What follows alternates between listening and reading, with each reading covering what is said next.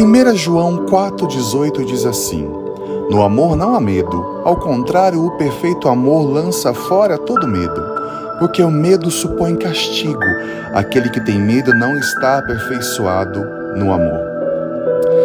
A dúvida, o medo, são inimigos da fé. A dúvida e o medo andam juntos e roubam completamente a nossa fé. A dúvida gera incredulidade e quem duvida nada recebe do Senhor. É que quando nós duvidamos, nós deixamos de receber as respostas das nossas orações. Porque aquele que confia descansa. Só que nós só podemos confiar em quem nós conhecemos.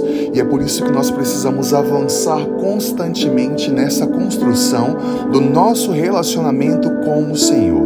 E isso só é possível através da palavra. É através da palavra que eu consigo desenvolver esse relacionamento ativo, onde eu conheço mais sobre quem Ele é e dessa forma eu posso responder aquilo que eu descobri sobre quem Ele é. Existe um convite diário e todos os dias Ele está nos convidando a nos relacionarmos com Ele.